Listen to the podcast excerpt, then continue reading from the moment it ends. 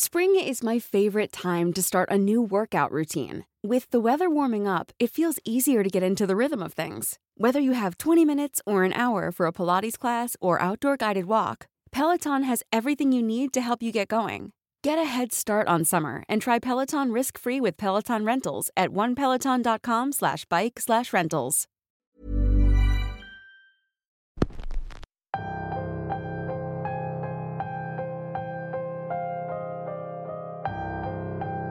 Bienvenidos una semana más a Radio Macabra, su programa favorito de la noche.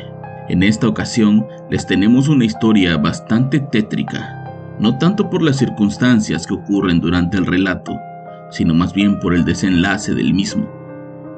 Todos hemos escuchado historias sobre personas que esconden algo, pero pocas veces sabemos el por qué o qué es lo que esconden. En esta ocasión, la historia que nos envían es una historia bastante personal. Una historia como un verdadero misterio familiar. La historia de esta semana se titula A la espera de tu muerte y es traída únicamente aquí, en Radio Macabra. Éxitos que te matarán de miedo. Prepárense porque estamos a punto de comenzar. Cuando recién comencé a vivir solo, me mudé a un barrio cercano a mi trabajo. No era un barrio de clase alta, pero tampoco era uno peligroso. Era el clásico barrio de clase media lleno de casas grandes y viejas, con familias grandes y vecinos bastante ancianos. Me costó unos meses hacerme de amigos. Por horarios de mi trabajo no me daba mucho tiempo de socializar. Una de las personas con las que más platicaba era con Nacho, el dueño de una tienda de la esquina. En realidad era una especie de mini en el que vendían de todo yo pasaba diario a comprar algo de tomar en mi camino al trabajo y poco a poco comenzamos a hacernos amigos. Una tarde caminaba con esa mala costumbre de ir tocando las paredes de las casas, cuando de pronto, de una ventana, una mano salió y me tomó con fuerza. De inmediato di un salto hacia atrás y retiré la mano. Desde el interior de esa casa y casi oculto por las sombras de las cortinas, una voz me dijo, Tengo hambre. No quise averiguar quién o qué era eso así que comencé a correr hacia la tienda de Nacho. Al verme llegar corriendo, el hombre me preguntó si estaba todo bien, a lo que le contesté que sí, o bueno, no. Le dije que en la casa grande de color azul me habían agarrado la mano y me habían pedido comida. Le dije que era una voz de alguien anciano, que no la pude ver bien la cara, pero que me daba bastante miedo. Nacho me dijo que efectivamente era un hombre, un viejo vecino de la colonia al que todos conocían como Nicanor. Ese viejo se volvió un ermitaño cuando murió doña Leonor, me dijo Nacho. Ella era la del dinero. Su familia era rica y ella era la única hija. Se casó con un vendedor de medicinas que iba a las farmacias de la familia y con el tiempo él dejó de trabajar y se dedicó a vivir del dinero de su mujer. Era un hombre presumido, altanero y mal encarado, que conforme se empezó a enfermar, fue haciéndose más amargado sus hijos viven ahí, pero ni siquiera ellos lo soportan, me decía. Esa casa tiene entrada por ambas calles, y sus hijos decidieron vivir en la parte de la casa que da hacia la avenida principal, dejando prácticamente solo al viejo en este lado de la casa. Pero no se desentendieron de él. Por ley, todo eso es suyo. Al quedar intestado, las propiedades de doña Leonor pasaron a ser de su esposo. Cada semana le llevo una despensa que su hija Mariela me viene a pagar el hombre nunca abre la puerta. Le tenemos que dejar las cosas en la entrada y en algún momento de la noche él las recoge. Es muy extraño, pero la verdad es que nadie lo quiere. Aquella historia me había dejado más tranquilo, pero al mismo tiempo intrigado. ¿Qué tan malo tienes que ser como para que tu propia familia quiera estar lejos de ti? Con el paso de los días, comencé a poner mucha más atención a esa casa, y empecé a notar que de repente, si ponía mucha atención, podía ver al hombre en la ventana, observando a la gente pasar. No sé por qué lo hice, pero algo me decía que tenía que ayudarlo. Así que una noche mientras regresaba de trabajar, pasé por la tienda y compré pan, jamón y leche. Me dirigí a casa del hombre y toqué la puerta. Pasaron unos minutos y nadie respondía, así que comencé a gritar. Señor, soy el vecino, le traje comida. Como vi que nadie atendía la puerta decidí irme, pero antes de poner un pie en la calle, la puerta se abrió lentamente. Gracias, ¿quieres pasar? me dijo alguien desde el interior. Sí, con gusto, contesté. Una vez adentro percibí un fuerte olor a humedad y a podrido. Disculpa el desorden, pero yo ya no puedo hacer nada. Las piernas no me funcionan y la espalda no me deja ni siquiera ponerme recto. Además, ya nadie quiere venir a limpiar mi casa. Casi casi que me dejaron abandonado. No se preocupe, yo también tengo un desorden en mi casa, contesté para que no se sintiera tan mal. Esa noche le dije al hombre que le había llevado comida, que podía dejársela en el refrigerador, pero el hombre me contestó que le hiciera una torta, que tenía mucha hambre, tenía bastantes días sin comer y solo tomaba agua de una manguera. Le preparé lo que me pidió y el hombre casi se la devora de dos bocados. Realmente estaba hambriento. También tomó una caja de leche y se la bebió casi por completo. Aquella imagen me dio mucha pena. Nadie merecía vivir en esas condiciones. A partir de ese día comencé a visitarlo periódicamente, al menos para llevarle comida y leche. Al principio no hablábamos mucho, pero con el paso de los días nos hicimos casi amigos.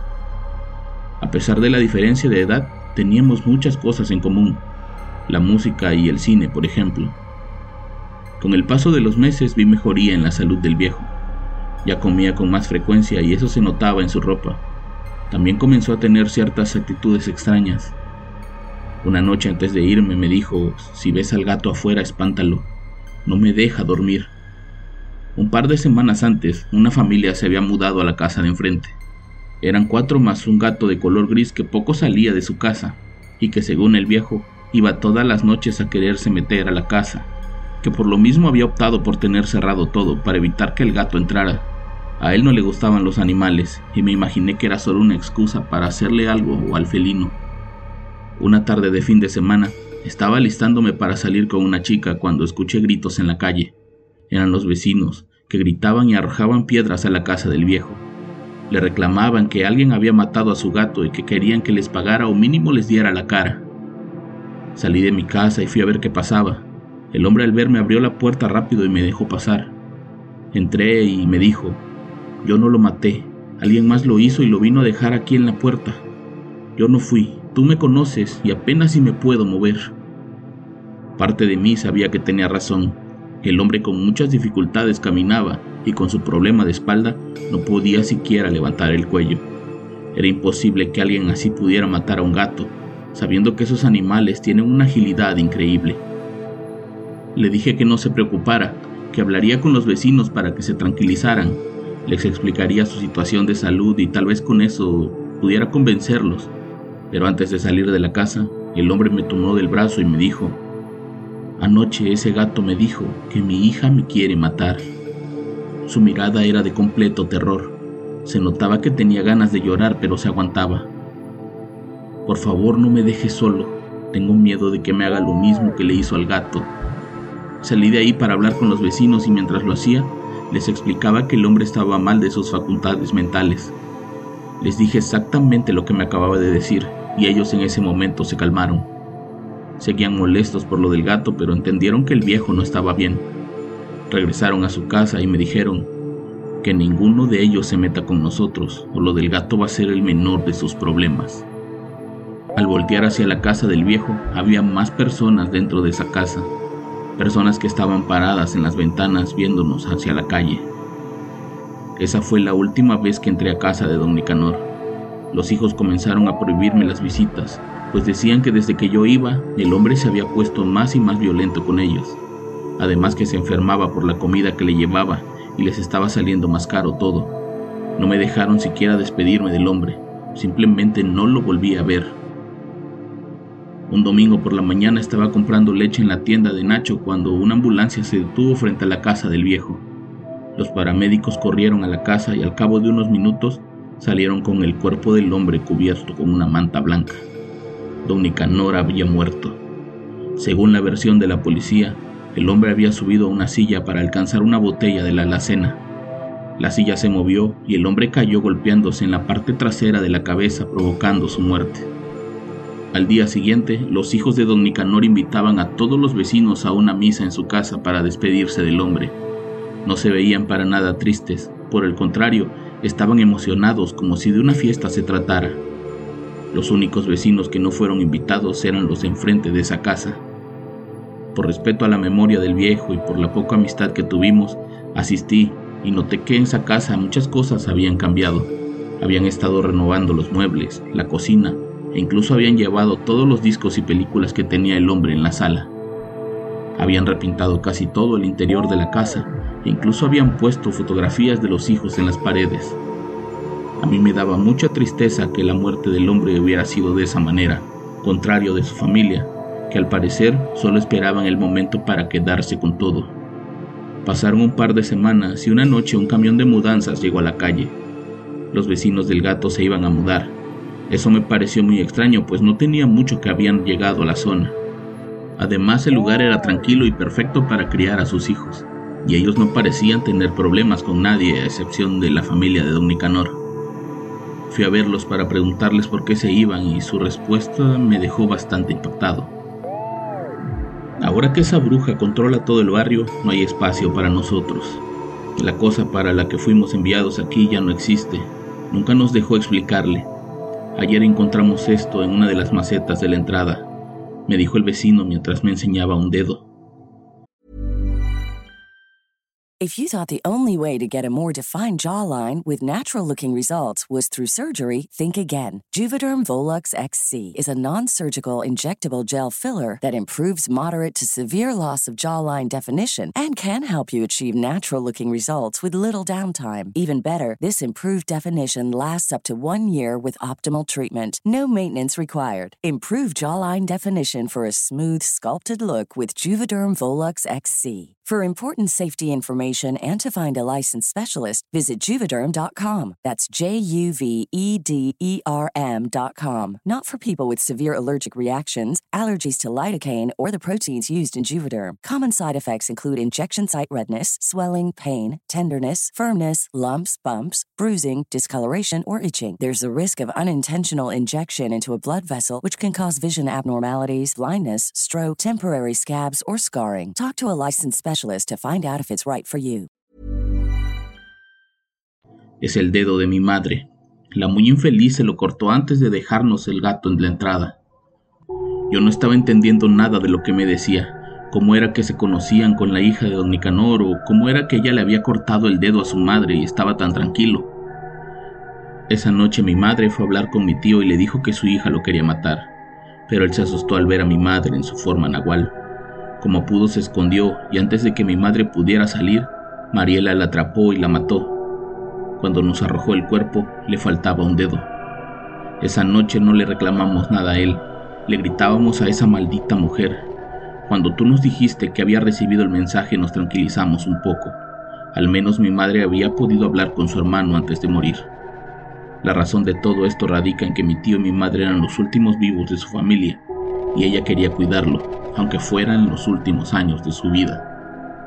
Según el vecino, su historia era tan increíble que de nada servía denunciar, y que además le había hecho una promesa a su madre, quien únicamente quería volver a ver a su hermano por última vez, antes de morir.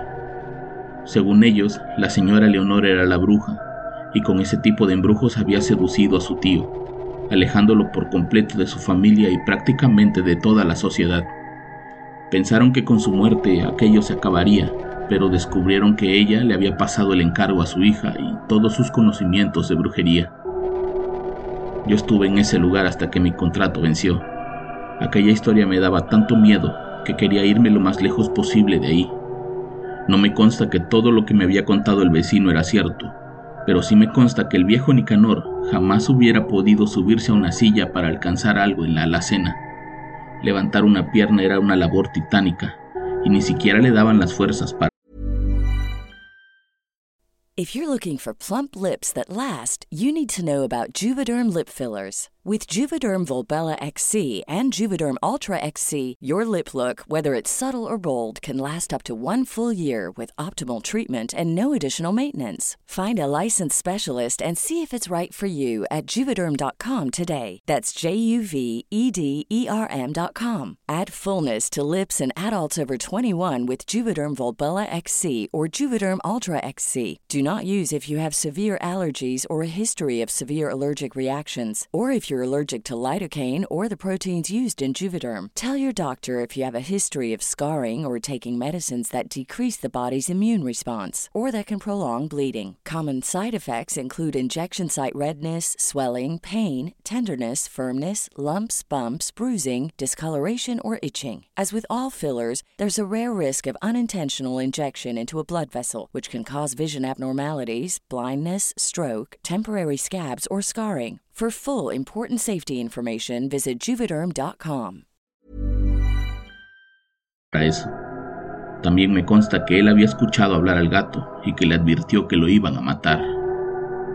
Por si una u otra cosa, decidí alejarme de ahí y de esa gente que hasta donde sé, siguen viviendo ahí mismo, disfrutando del dinero y de las riquezas que les dejó la señora Leonor.